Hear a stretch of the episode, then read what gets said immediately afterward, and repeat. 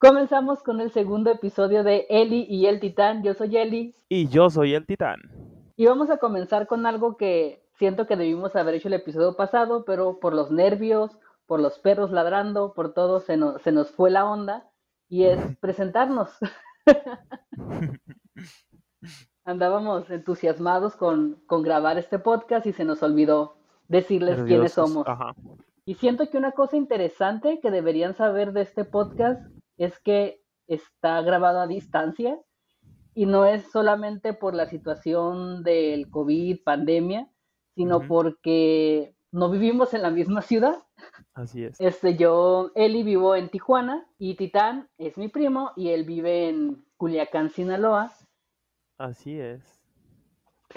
Entonces, teníamos la necesidad de hacer un podcast por alguna extraña razón no encontramos a alguien cerca de nosotros para hacer este podcast, así que yo le dije, oye, tenemos buena conversación, nos tenemos gustos parecidos, hagamos uno, y así fue como surgió este podcast. Así nació. Bueno, y ahora quiero pasar a presentarme yo. yo soy Eli, vivo en Tijuana, como ya les dije, ya tengo viviendo aquí ya más de 20 años, como 21, 22 años viviendo en Tijuana. Yo nací en, Culiacán, pero mi familia decidió migrar por oportunidades de trabajo y cosas así. Eh, actualmente soy locutora, soy reportera de tráfico en un programa local de TV Azteca y soy mamá. Y aunque me encanta hablar de Taylor Swift y el K-pop, soy baterista y vocalista en una banda de punk. Y Sé tocar el ukulele también, ahí más o menos se me da, y me declaro geek de Green Day. Así como dice el titán de que él le gusta una banda y que nomás le gustan sus canciones y ya, no, yo no. Yo sí sé cómo se llaman los perros de Billy Joe Armstrong. Así que cualquier duda que tengan sobre Green Day, yo soy la indicada. También disfruto de la música, me gusta leer, y por ahora es todo lo que siento que deberían saber de mí. Ahora no sé, le doy paso al titán para que él se presente. Muy, muy bien descrito. Pues, este, yo soy Titán, por supuesto, ese es mi apodo, ¿verdad? Este, pues, resulta que yo así también. Te llamas. así me llamo. Resulta que, pues, yo también, eh, bueno, Eli sigue siendo artista en la música. Yo ya no, pero sí lo fui. Toqué en una banda de rock hace muchísimos años. Toco la guitarra y canto. ¿Qué más les puedo decir? Ah, bueno, yo soy escritor actualmente. Eh, es, lo que hago. Eh, claro que para sobrevivir no, no es mi, mi trabajo, vaya. Yo hago diseños eh, de muebles y algunos planos cuando hay oportunidad, porque ya saben que ahorita pues está un poquito extraña la situación. Pero sí, soy escritor, este, actualmente estoy escribiendo mi primer novela y, pues ya, no sé qué más puedo decirles. Eh, a mí también eh, me gusta muchísimo el punk y el rock en general, este, pero como bien dice Eli, yo soy de las personas que pues disfruta la música, pero no sabe el nombre de los perros de los artistas o datos curiosos sobre ellos. Más que nada, simplemente me voy por la música. Eh, entre, claro que por supuesto eh, me sé algunos datos interesantes. Por ejemplo, que mi banda favorita es mi, banda favorita es ICDC y me sé la entrevista donde Angus eh, le contesta a la entrevistadora, vaya, que la razón por la cual toca así es porque se llama talento, así de sencillo. Eh, algunos hacen con él y otros no. Y estoy de acuerdo con él, claro que se tiene que trabajar. Eh, y pues nada, eh, me encanta el rock, me encanta el cine, me encantan los libros, me encantan los videojuegos, son las cuatro cosas que más me gustan en la vida y las cuales tienen en común las grandes historias, ¿no? Eh, yo creo que eso es lo que conecta todo conmigo, las grandes historias. Pues gracias por presentarte, para que ya todos nos conozcan y espero que eso haga que se interesen un poquito más en ese podcast, que conecten con nuestros gustos tal vez. Y esta semana vamos a hablar de algo que siento que todos hemos estado sufriendo durante este año, que es la pandemia. Sí, esto que es la pandemia de, del COVID-19 que a todos nos agarró de sorpresa. Un día normal íbamos al trabajo y al siguiente día nos decían que teníamos que trabajar desde casa. La verdad, cuando recién empezó la pandemia, que fue en marzo, nosotros en la oficina estábamos de que sí, nos queremos ir a trabajar a nuestra casa, no tanto porque, ay, qué miedo, nos vamos a infectar de coronavirus, porque me acuerdo que en ese entonces todavía ni llegaban como casos activos aquí a Tijuana y todos decíamos como que, ay, sí, nos queremos ir a nuestra casa, pero era más por eso, ¿no? Por, por estar como en la comunidad de tu casa y no tanto como por miedo a la enfermedad, porque me acuerdo que a principios de esta pandemia muchos decían de que, ay, no va a durar mucho, van a ser unos meses. De hecho, en el trabajo nos, nos acordamos que nos dijeron de que, ah, sí, para mayo ya van a estar aquí. O sea, para mayo de seguro ya, ya van a regresar a la oficina. ¿Y cuál? Ya estamos, ya un año desde ese para mayo regresamos y aquí por lo menos en mi trabajo seguimos trabajando desde casa.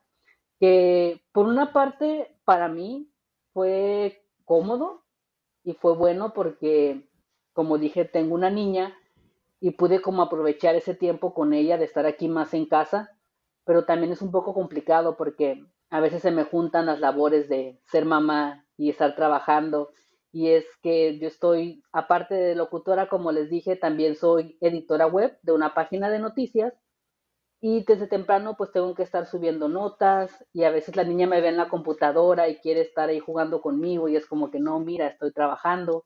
También doy estos reportes de tráfico que son en vivo y muchas veces me ha tocado de que mi hija grita en las transmisiones, en la tele he escuchado ahí gritando. Ahora lo que hago para que ahora lo que hago para que no pues no se escuche en vivo, me tengo que salir al patio de mi casa cuando me, me va a tocar hacer algún enlace para que no se escuchen sus gritos porque quiere quiere estar conmigo cuando estoy dando esos reportes y pues a mí la verdad sí me da pena que se escuchen al aire. es parte de... Sí, igual no sé a ti cómo fue tu, tu primera experiencia con la pandemia y todo esto.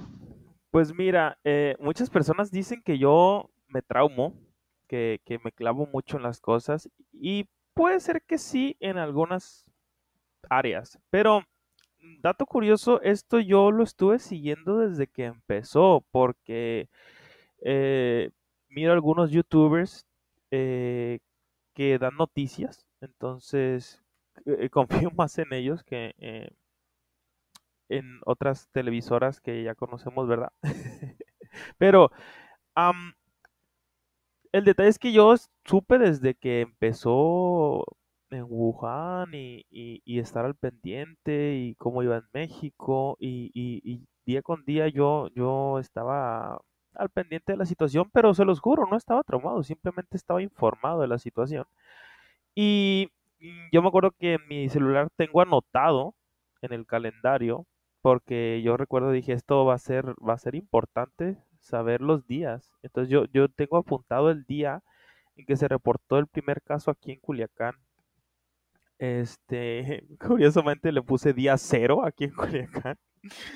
Este, pero sí, y me, acuerdo que fue una situación hasta ahorita, lo veo como un poco chistoso, porque literal fue como de película. La, ¿Fue el del hotel? Ah, exactamente, eh, fue la persona del hotel, la metieron en un hotel, este, hasta le llegaron amenazas a, la persona que estaba en ese hotel, que se tenía que ir de ahí. Sí, este, así reaccionaron algunas personas, lo, lo amenazaron, este, y, y pues vaya, eh, la cuarentena, como bien dices tú, que dijeron que, ah, va a durar poco. Y pues es la cuarentena que se convirtió en un año, ¿no? Y lo que falta. Este, aquí yo, bueno, siento que en general no, no llevaron las cosas como deberían. Claro, yo no soy un experto, pero desde el raciocinio normal, no siento que hayan llevado la pandemia adecuadamente. Este, y pues aquí en Culiacán, la verdad es que ahorita las personas siento que la gran mayoría es como si estuvieran en días normales. Por supuesto, uno entiende a las personas que pues salen a trabajar y dices, bueno, ellos hasta se cuidan y lo sabes y los ves. El problema son las personas que no hacen caso.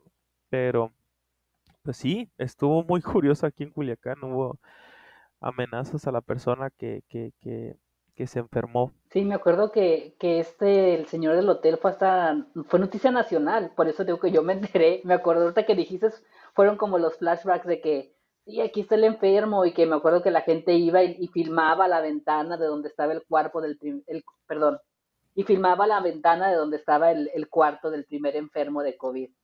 Sí, e, es cierto, ahorita que lo mencionas, e, es, cierto porque en esos días yo dije, tan mala suerte tenemos aquí en Culiacán que, que el primer caso llegó aquí. Porque creo que primero llegó al aeropuerto de México y luego se, se trasladó hacia acá. Y así como que, ¿es en serio? E, y rondaba un video en, en, en, ya sabes, en WhatsApp, en, en Facebook, donde estaban eh, pues el personal médico atendiendo a esa persona cuando llegó, no, no perdón, a, uno de un hospital y había un video rondando que lo llevaban en silla de ruedas y había un alboroto total. Yo entiendo, ¿no? Al principio sentíamos mucho miedo porque era algo desconocido, pero pues yo creo que ahorita ya sabemos bien cómo debemos actuar, ¿no? El problema es que las personas siguen actuando de la misma manera. Pero ahorita ya sabemos más sobre esta, esta enfermedad. Sí, y la verdad todo esto que dices de al principio todo el miedo que era el COVID y todo. Me acuerdo también que, pues aquí, por ejemplo, en Tijuana es una ciudad donde, bueno, igual yo creo que en todas, el comercio fue muy, muy afectado. Me acuerdo que los primeros meses les dijeron a los comerciantes, ¿saben qué? Van a tener que cerrar todo, restaurantes, bares. Aquí Tijuana es una ciudad donde hay muchos bares, o sea, es, una de las economías más fuertes aquí de Tijuana. Los bares, los antros, la, toda la zona centro es, son puros bares, la avenida Revolución, que es una de las avenidas más transitadas del mundo, sí fue como un golpe a la economía muy fuerte también. Y sí recuerdo todo esto de que no salgan. Y yo me acuerdo que los primeros días o, meses, aquí se veía muy solo Tijuana. Fue, fue algo así, parecía así como apocalipsis, casi.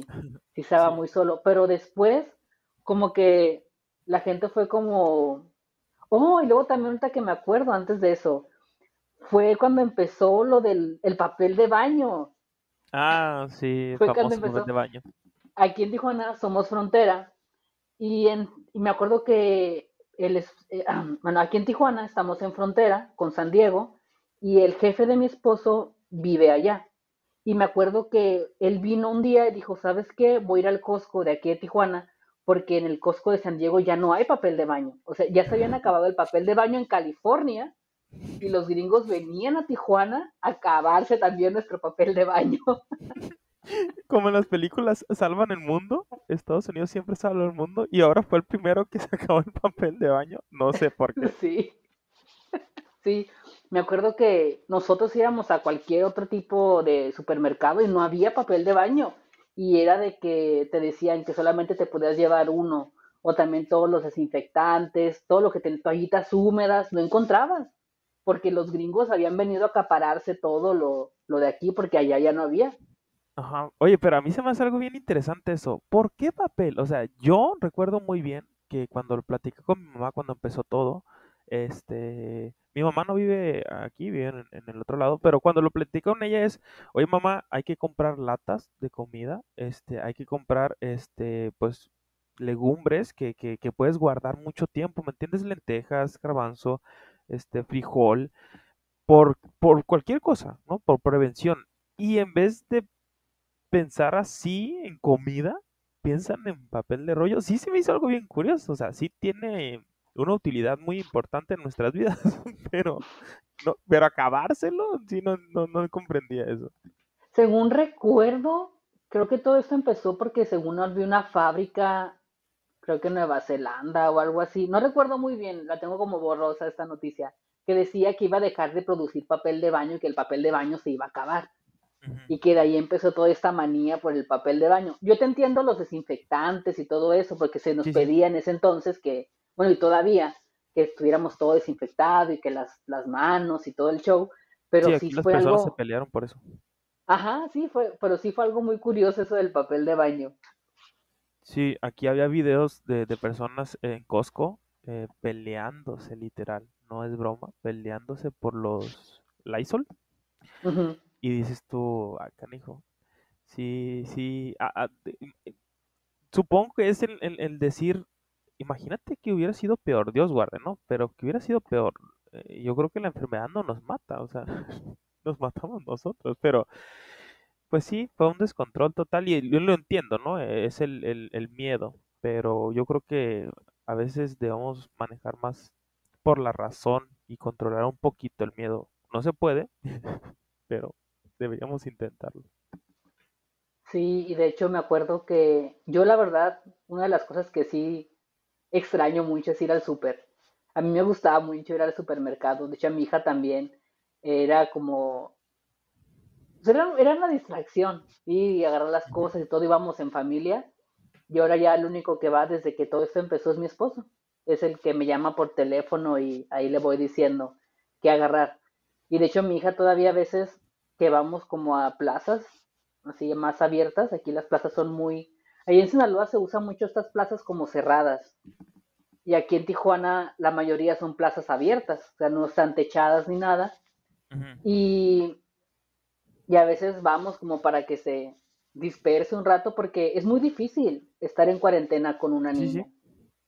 Sí, sí, sí, sí, te entiendo completamente. Y muchas veces yo tal vez debo de admitir que no hemos cumplido como al 100% porque sentimos feo por ella, dicen. Y a veces si hemos ido aquí en Tijuana, solamente tenemos dos parques y tratamos de ir de vez en cuando, yo creo que hemos ido como unas cinco veces en todo el año a, que corra y ande por ahí, casi, eh, obviamente utilizando siempre todas las medidas de precaución, no acercándonos a la gente, usar gel antibacterial y pues ahora como en todos los lugares, antes de entrar pues se toman temperatura, te dan gel, pues que no pierda esa parte de la escuela que también fue, es todavía algo que a los padres de familia les preocupa mucho, muchos dicen que, batallan, unos quieren que ya regresen, otros dicen que no, de hecho es, como esta batalla que está ahorita de que sí, ya es momento de regresar a clases.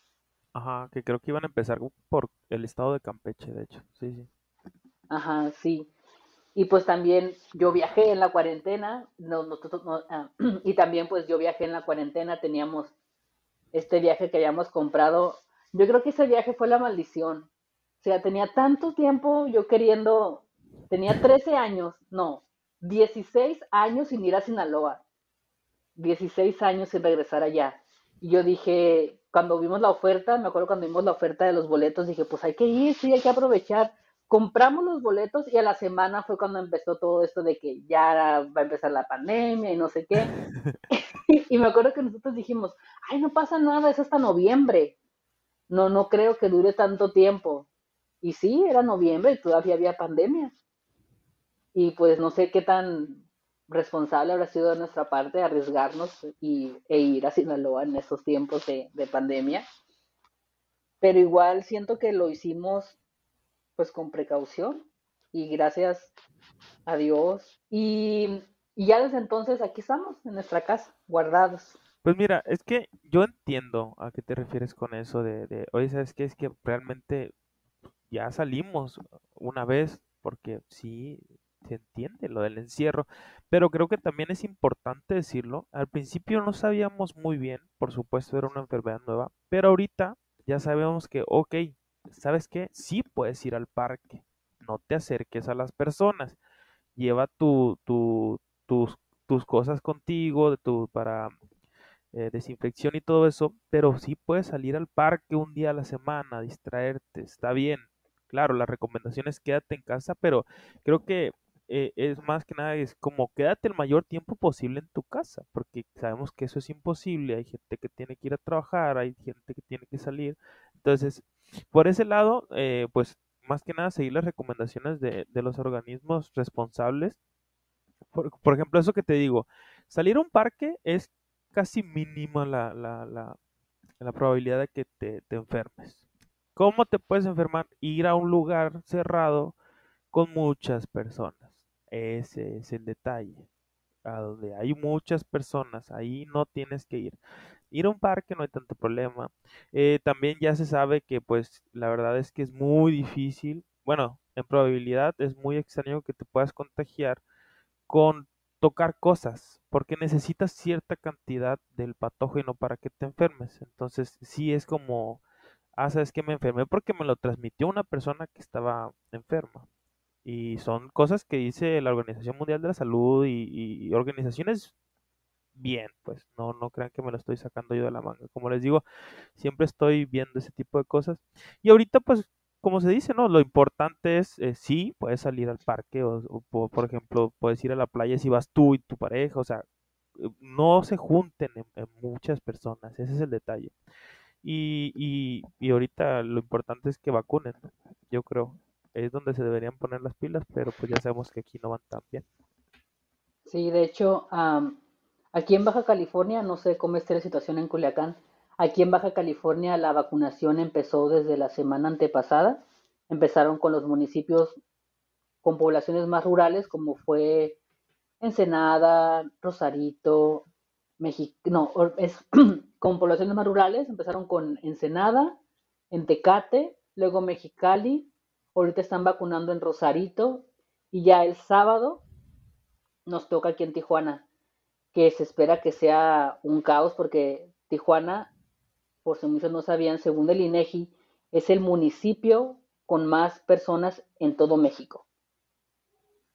Aparte de que ahorita tenemos un problema, bueno, no sé si llamarlo problema, tenemos esta situación de los migrantes. Hay muchos migrantes acampando, cientos de migrantes acampando en, en la línea fronteriza del lado mexicano esperando por asilo.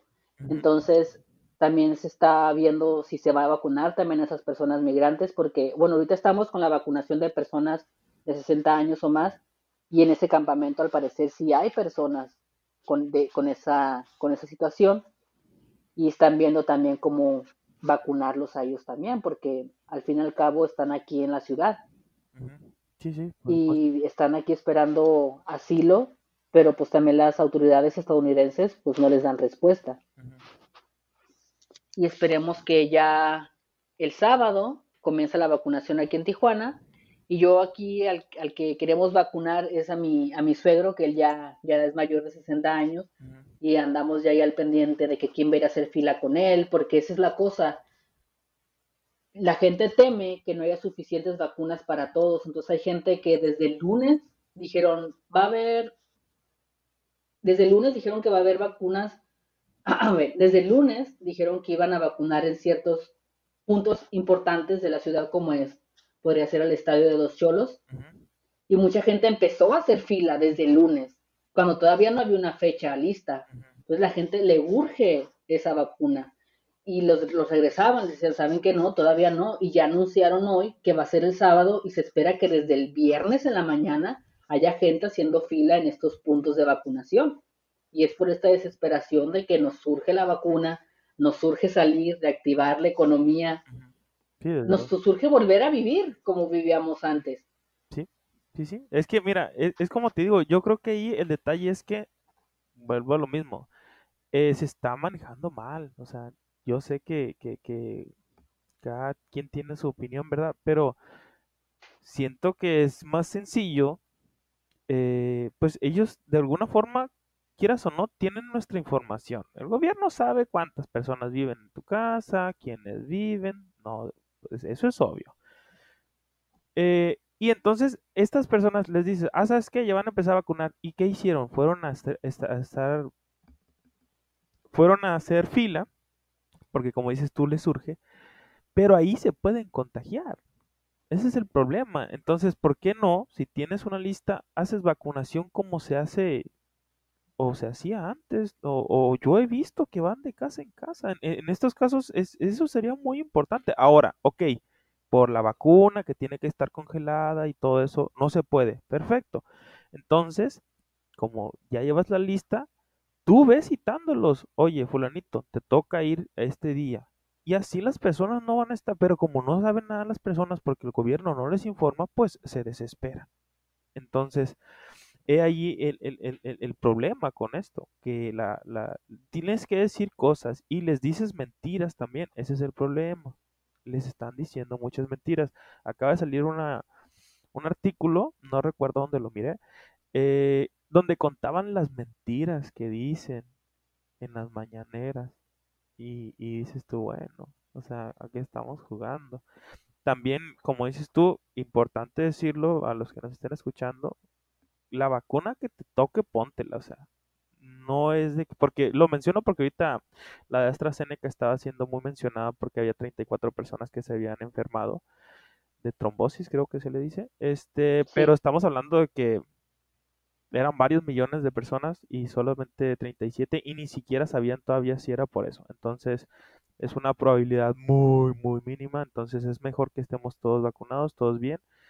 A la que sea que te toque, te la pones.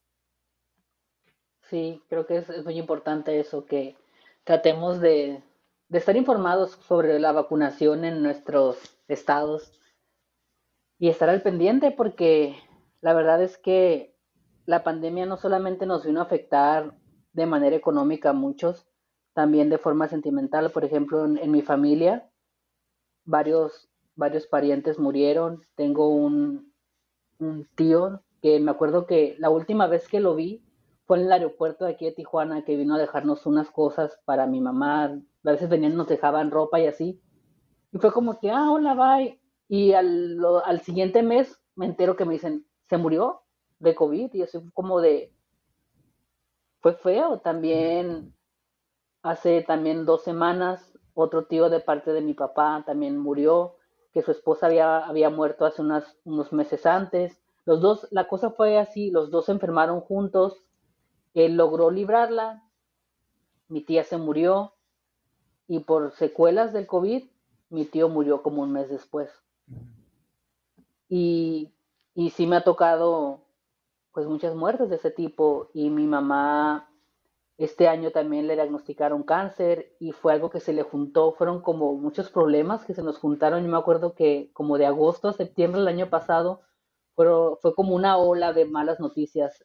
A mi mamá le diagnostican cáncer, a mi papá lo corren de su trabajo, se muere este tío que pues era muy apreciado por mi mamá y, y cayó en una depresión muy fea porque pues aparte de su cáncer le avisan que su hermano falleció y fue muy triste. Y, no sabíamos cómo sacar a mi mamá de, esa depresión. Gracias a compañeras que tengo reporteras nos, nos conectaron con una asociación contra que ayuda a mujeres que sufren de cáncer. Y cada semana ella todavía hasta, hasta ahora tiene reuniones con mujeres de aquí de Tijuana que que también tienen o padecieron cáncer y se dan ánimos, platican de todo lo que están pasando y eso fue algo que ayudó mucho a mi mamá a pasar por todos este tipo, por todos estos problemas que tuvimos. Eh, y también, pues a mí, yo siento que sí me ha afectado mucho el estar encerrada tanto tiempo.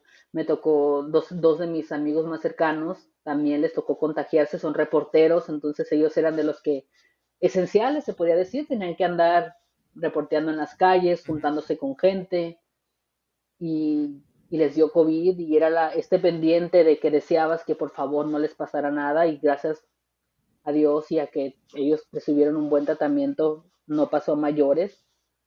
Yo ahorita en mi familia, mi esposo, mi bebé y yo tampoco no nos hemos enfermado, pero por lo menos a mí el estar aquí encerrada sí ya ya como que yo siento esos estragos de que necesito no sé, hablar con más gente. A veces le digo a mi esposo, tú eres el único con el que puedo hablar. Y ah, porque a veces como que estoy platicando y como que sientes, ¿no? Como que no te pone atención. Y me enojo, me enojo así de la nada. Así. Sí, claro. Digo, hazme caso, o sea, tú eres el único con el que hablo en todo el día. Sí, sí. No hablo con nadie más. Porque a mí sí me tocó tener trabajo en casa, él no, él sí tiene que ir a un trabajo presencial. Y pues ve a sus compañeros de trabajo, platica, etcétera, se sale a que le dé el aire. Sí, de, perdida se, se, orea, como bien dicen, ¿no? Fíjate que lo que tú dices yo creo que es muy importante, porque sí, está eh, bien cuidarnos, eh, pues con todas estas medidas que ya conocemos, pero a veces a la gente se les olvida la salud mental y es algo súper, súper importante. Este, por ejemplo, como dices, estas pláticas de tu mamá, obviamente eso ayuda muchísimo. Y, y, y decir a las personas que nos escuchan, este, si tienen oportunidad de cuidar su salud mental con los especialistas, no sé, meditando, háganlo. Es, es, algo muy importante ahorita que estamos todos encerrados. Este, yo te entiendo en el sentido de lo que dices de que no tienes con nadie con quien platicar. Fíjate que yo curiosamente, eh, pues no tengo muchas amistades, pero a las que tengo, pues sí les decía, oye, ¿sabes qué? Vamos a hacer videollamada, extraño ver tu cara, o, o para que sea distinto, porque ya ves todo esto que vino esta ola de Zoom y las videollamadas, y decía, yo lo miraba en internet decía, yo también quiero hacerlo, quiero ver a mis amigos, quiero celebrar mi cumpleaños en, en Zoom, pero no hubo tanto, no, no, como no me siguieron el rollo en ese sentido, yo les entiendo, ¿no? Cada quien, no hay ningún problema. Este, pero sí te quedas con esa sensación de con quién hablo, o sea, literalmente yo no, la única conversación que tengo es con mi celular, porque sí, son con personas, pero a través de mi celular. Entonces, sí es importante cuidar también la, la, salud mental en ese sentido.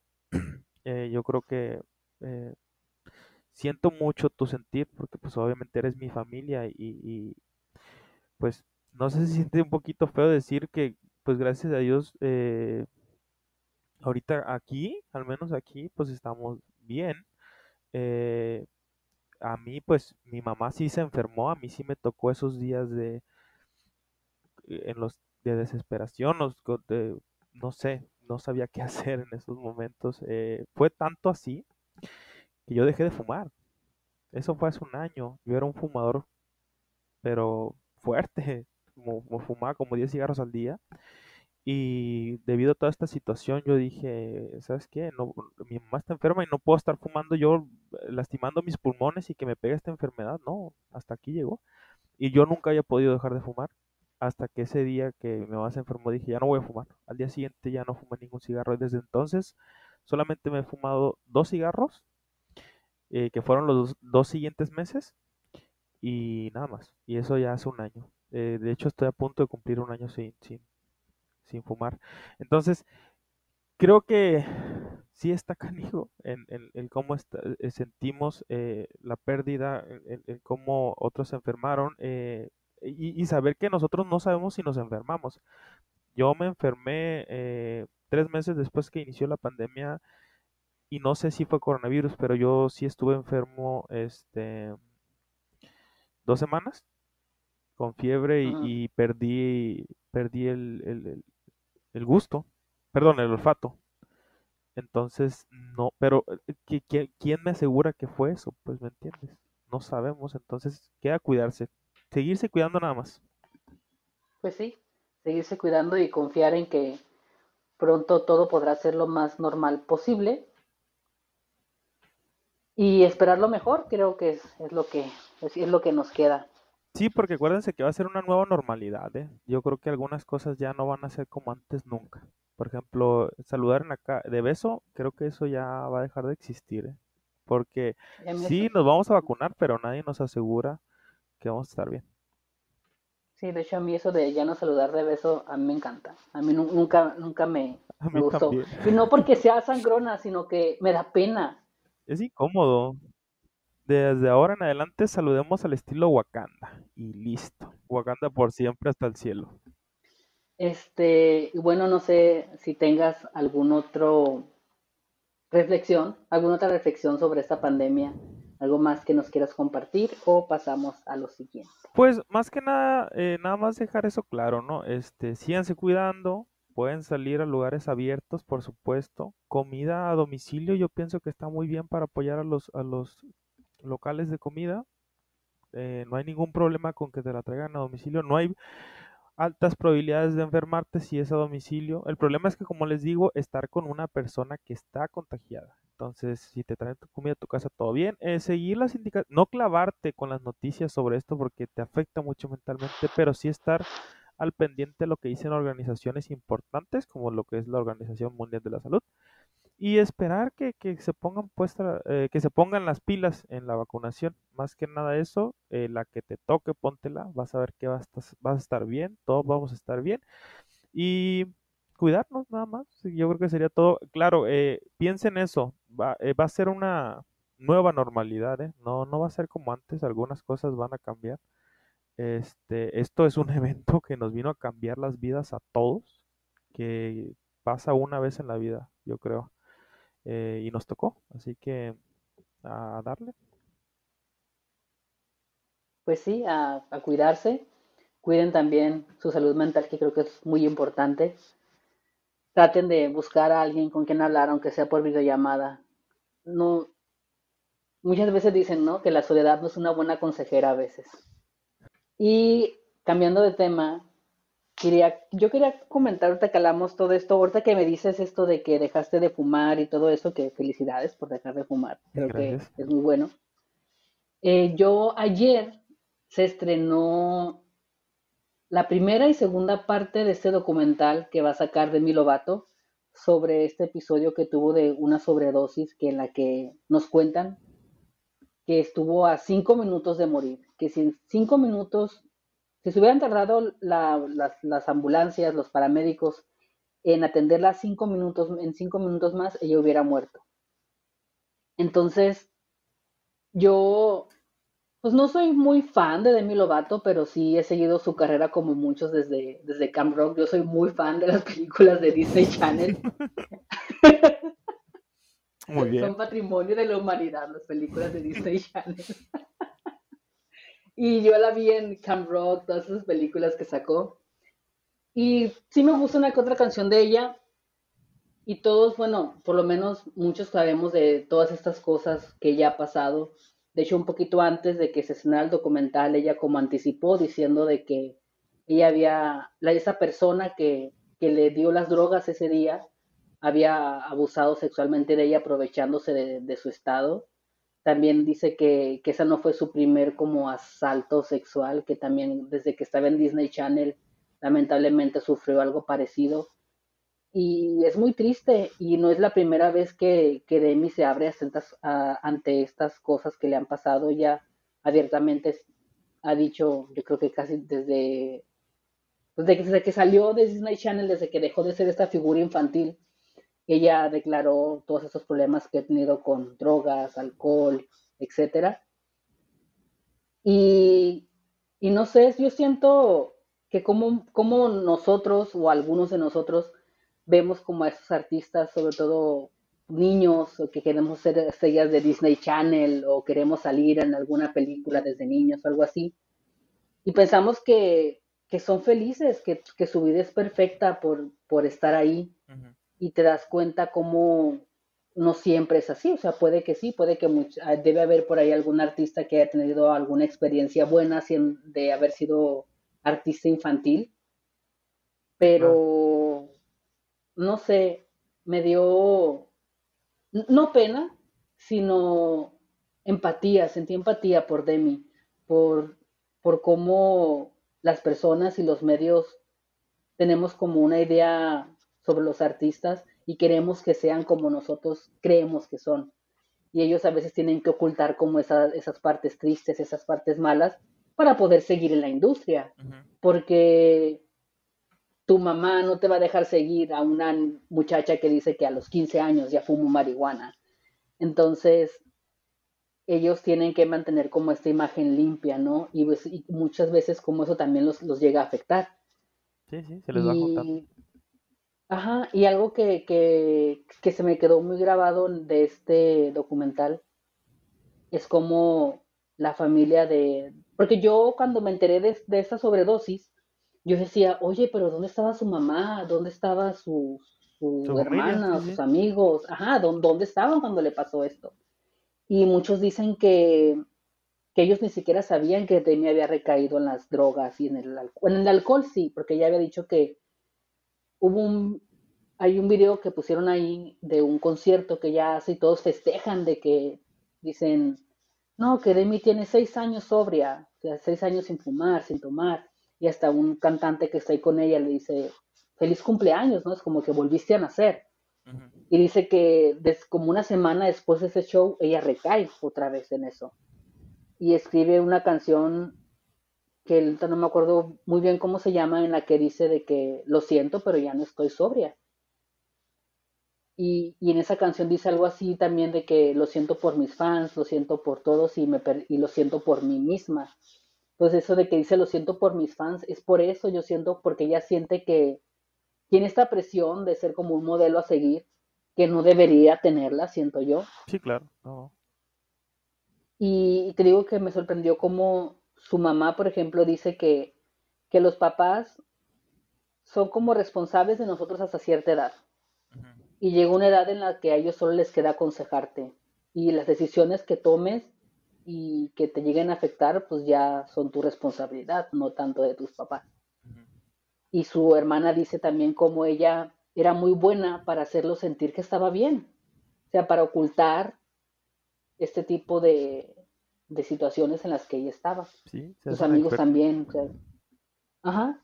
Y, y, yo también lo aplico como otras cosas y dice, es que la gente no va a cambiar si ellos no quieren cambiar, que muchas veces nosotros queremos cambiar a las personas, tal vez por su bien, y ellas, pues, si no quieren, si no están dispuestas, pues nunca va a pasar, y, y puede pasar en cualquier ámbito, no solamente en esto de las drogas y adicciones, en cualquier ámbito de la vida, creo que nosotros también tenemos que estar dispuestos a hacer ese cambio.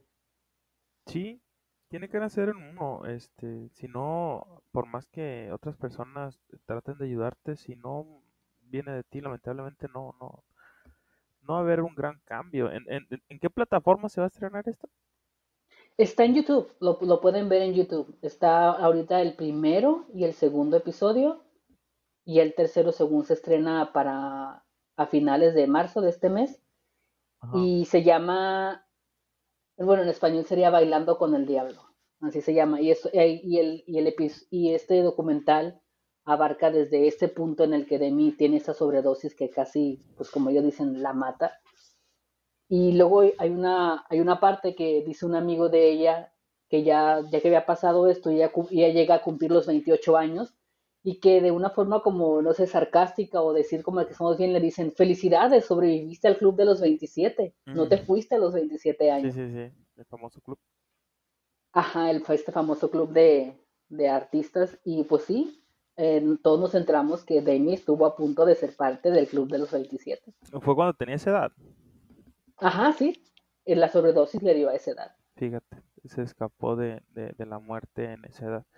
Este, ¿y es original de, de YouTube?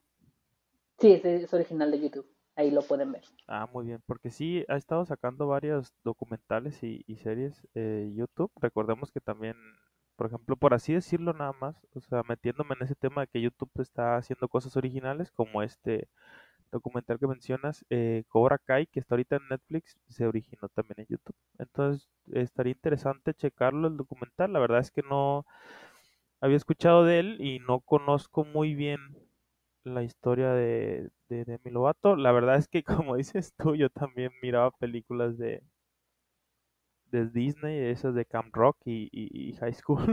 Me sé las canciones, de hecho. Este, y pues está interesante. Habrá que checarlo porque se aprende de ese tipo de situaciones. Eh, yo creo que vuelve lo mismo. Salud mental, ¿no? Yo creo que es muy importante y, en este tipo de casos lamentablemente se nota, pues nos afecta mucho lo mental y muchas veces no le damos importancia. Otra vez volvemos. Creo que el mensaje de este episodio es cuida tu salud mental.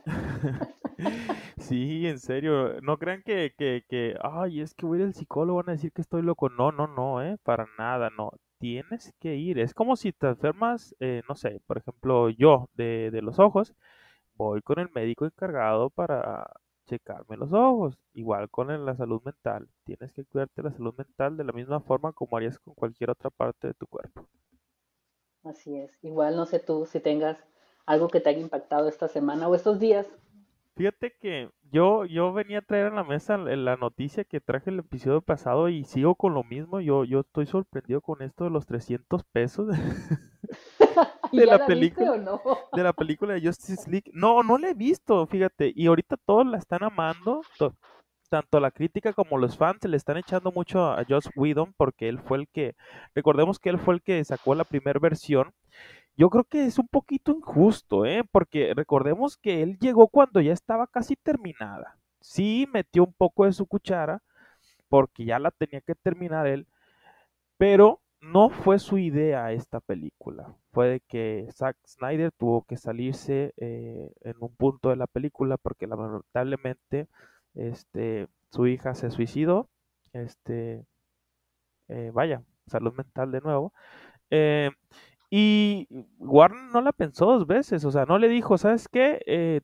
Toma tu tiempo, recupérate, piensa las cosas, este, arregla tu familia y todo, o sea, tu salud mental, vaya, hasta que estés bien y vuelves a, para que termines la película. No, no, dinero, ¿verdad? Hashtag dinero, y trajeron a Joss Whedon. Y, y él tuvo que terminar la película. Entonces ahorita están diciéndole, no, pues eh, que la pésima versión que sacó él, hay que tomar en cuenta esto, ¿no? Eh, no era la versión que él hubiera pensado. Eh, y que si está buena la película o no, no sé, no la he visto. Vuelvo al tema de los 300 pesos y te voy a decir por qué. Dicen, ya me estaba fijando que realmente todas las películas salen con un precio elevado. la Mujer Maravilla creo que estaba en 150 pesos la renta. Yo creo que esto está mal. ¿Por qué? Porque, ok, no podemos ir al cine. Pero si pudiéramos ir al cine y yo voy al cine, gasto 70 pesos en una película o 100 pesos, no 300 pesos. Y, y estoy en mi casa. Y es una renta, no es una compra. Y dices, ah, no, pero pues las empresas pueden hacer lo que ellos quieren. Muy bien, pero ahí te va. Guiño, guiño. Todas las personas no le están viendo así guiño, guiño. Hasta hay un truco para que la veas de manera legal y que te cueste 15 pesos. Lo cual, eh, cosas mentales mías, no me gusta hacer ese tipo de cosas y no lo voy a hacer. Este, pero guiño, guiño, ¿me entiendes? O sea, eh, yo creo que si pones la película más accesible, más personas, a mí no me hubiera costado mucho problema pagar 100 pesos porque es como si hubiera ido al cine. Ok, te los pago y, todo bien. Y creo que más personas lo hubieran hecho, pero no, 300 pesos. Inclusive vi otra, no me acuerdo cuál era, que estaba en 350 pesos. Dije yo, amigos, es renta, no es compra. Pero bueno, y, y, y, me saca también un poquito de onda que es, como decimos, dinero. Van a sacar, esto me dio mucha risa, me enteré hoy. Van a sacar la versión de la versión de Zack Snyder. Déjenme me explico. Sale la primera película de Justice League, es de Joss Whedon, todo el mundo la odia. La verdad, a mí se me hizo un me. Em, sale la versión de Zack Snyder, de cuatro horas. Muy bien, ¿no? Todos la están amando. Va a salir la versión de Zack Snyder de cuatro horas con más escenas, pero ahora en blanco y negro. Ya, por favor, ¿no? Ya, creo que es demasiado, ¿verdad? Pero pues dinero a las empresas. Es eh, el dinero mueve el mundo, lamentablemente. quieren dinero, creo que quieren recuperar lo que perdieron durante esta pandemia. y bueno, ahora después de esta queja sobre pagar 300 pesos por una película rentada, que la verdad yo la quisiera ver solamente por los memes, porque siento raro ver los memes y no entenderles, pero no, también no es algo que, que sigue, así que esperaré a que tú la veas y me la reseñes aquí. Y me expliques los memes. Por la anécdota, así como diría Franco Escamilla, ¿no? Por la anécdota. Y bueno, ahora no sé, me gustaría pasar a las recomendaciones y antes de decir lo que les recomendamos para el día de hoy, me gustaría que diéramos un repaso de las recomendaciones que hicimos la semana pasada. Bueno, que ya no es una semana, fue hace unos días, pero la semana pasada, digamos, el episodio pasado. Sí, ya para terminar, sí, sí. ¿Empiezas tú o empiezo yo? Eh, como gustes, a ver, dale, dale.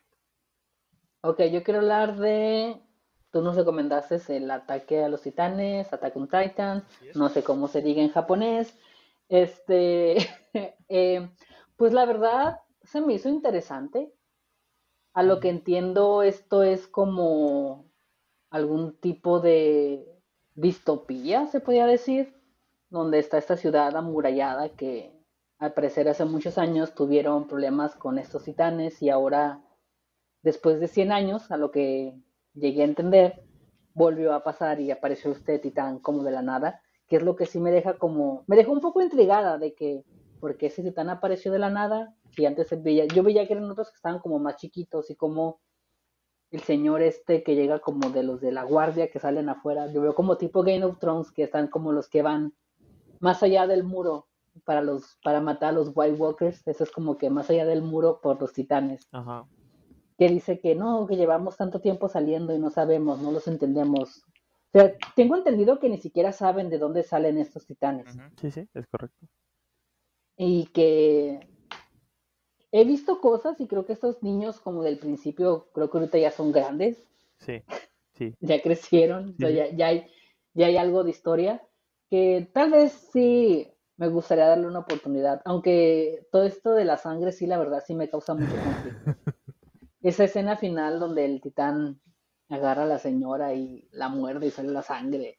Yo sí puse así como que la mano en la, en la pantalla, no lo veas, no lo veas. La sangre sí es algo que me conflictúa mucho. De hecho, las películas esas como de Saw y cosas así, no las veo porque Hostal, no las veo porque me, no me gusta ver la sangre así. Pero está interesante la historia, entiendo por qué mucha gente le, le gusta.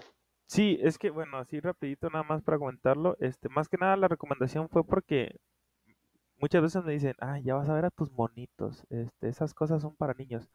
No, no son para niños. Tú, tú misma me puedes ahorita decir con el capítulo que viste. Esto es, importante saber que el anime, hay anime para niños, desde luego, pero no todo el anime es para niños. Y, y es para que la gente se animara, ¿no? Que le dé la oportunidad, dependiendo de lo que te guste en género, hay un anime para ti. Así como con los libros dependiendo de tu género, hay un anime para ti. Entonces, denle la checada. Este, qué bueno que te llamara la atención. Siento que sí empecé muy fuerte, siento que no es para todos, porque como dices, hay mucha sangre y, y, la historia, pero es que la verdad, la verdad es que la historia es muy buena, por eso empecé por ese, la, la historia es maravillosa. Como dices, la humanidad ya no es la de antes, viven encerrados en unos muros, son tres muros, cada un muro tiene su nombre, este, y fuera de estos muros están este, los titanes. Este, ahí sí, sí, sí pueden verla que la bien. y ahora tú dinos, ¿qué te pareció Hamilton? Fíjate que se me hizo bien curioso, ¿eh? Esto, esto. Eh, quisiera empezar diciendo que yo no soy de, musicales. No he visto Cats, no he visto. ¿Cómo se llama en esto donde sale Hugh Jackman cantando? Los Miserables. El, gran show. Ah, Los Miserables, ok. Ah, bueno, también el gran show, ¿no? también sacó de luego. Sí, también sale él. Este, no soy de musicales, yo amo el cine, pero no sé, yo no conecto con los musicales, no sé si es porque todo se ha cantado o no sé. Pero por el lado artístico de mi gusto por la música, sí, sí me gusta la música, pero no te lo podría ver en películas, a eso me refiero, o en el teatro. Yo al teatro iría a, a ver una historia, pero no a escucharlos cantar. No sé si me explico. Este, Y, hablando específicamente de, Hamilton, está muy curioso, ¿eh? me agradó. Sí me gustó porque no, no pensé que fuera ese tipo de rap. Fue lo primero que me saltó. Y lo segundo es que dije, ay canijo, ¿lo, lo escuchas? Tú me dijiste que lo escuchabas para no dormirte. Ajá. Pero a mí algunas canciones eran lentas, no que me durmieran, pero dije, yo con esto, si lo escucho para animarme, no me animo, si me duermo, ¿me entiendes? Ajá, sí, sí, hay unas, muy, que hay unas lentas que sí. Ajá, sí, sí, sí, ajá. Pero no, sí me gustó. ¿Lo iría a ver al teatro? No creo. Apenas, no, no sé si me explico. Pero escuchado, yo sí te podría escuchar todo el disco. De, de hecho, lo, lo puse en Spotify para estar escuchando todo el disco. Este, sí te lo podría escuchar todo. Este, ahora no le puse mucha atención a la historia, pero tengo entendido que es, un relato normal, ¿no? Como si fuera un, este, es de un chico que es huérfano, creo que algo así, y llegaba y... No, el Hamilton es sobre uno de los fundadores de Estados Unidos, o sea, es una ah. historia real. sí, sí, mencionan a George Washington, creo. Ajá, sí. Es, es Hamilton, es la historia de cómo se fundó Estados Unidos. Y Hamilton fue uno de los padres de la patria de Estados Unidos, que era, era huérfano. Y como es, creo que una de las razones es como para enaltecer como los migrantes, se podría decir. Hamilton fue un, migrante igual. Y llega a, Nueva York y trabaja para, para lograr todo lo que logra. Este, y a mí se me hizo muy curioso eso, o sea, cómo cómo haces que te intereses en una historia. Y de hecho, una de las canciones, Hamilton fue el, primer escándalo sexual en la política de Estados Unidos. Él tuvo el primer escándalo sexual en la política de Estados Unidos. O sea, el verdadero Hamilton. Ajá, sí, sí, sí. Hay una, hay una canción que se llama. Ah, se me fue el nombre. Say No to This. O, ajá. Pues que habla de cómo este amorío que él tuvo con una, con una mujer. Y, y para. Él, él cuidaba mucho como su. Él, él quería cuidar mucho como su legado, que la gente lo recordara como alguien grande ser recordado como una persona importante en la historia, pues creo que de cierta forma lo logró porque hasta está en los billetes de 10 dólares de Estados Unidos.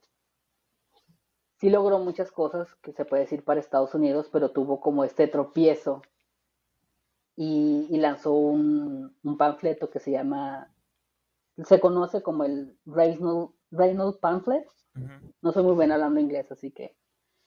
Um, y es este panfleto en donde él dice, sí, tuve porque se rumoraba que había hecho como algo turbio y él confiesa que lo turbio que hizo fue haber tenido un amorío con el espo la esposa de este señor y que el señor este le, le dijo, ok, te dejo andar con mi esposa, pero págame dinero.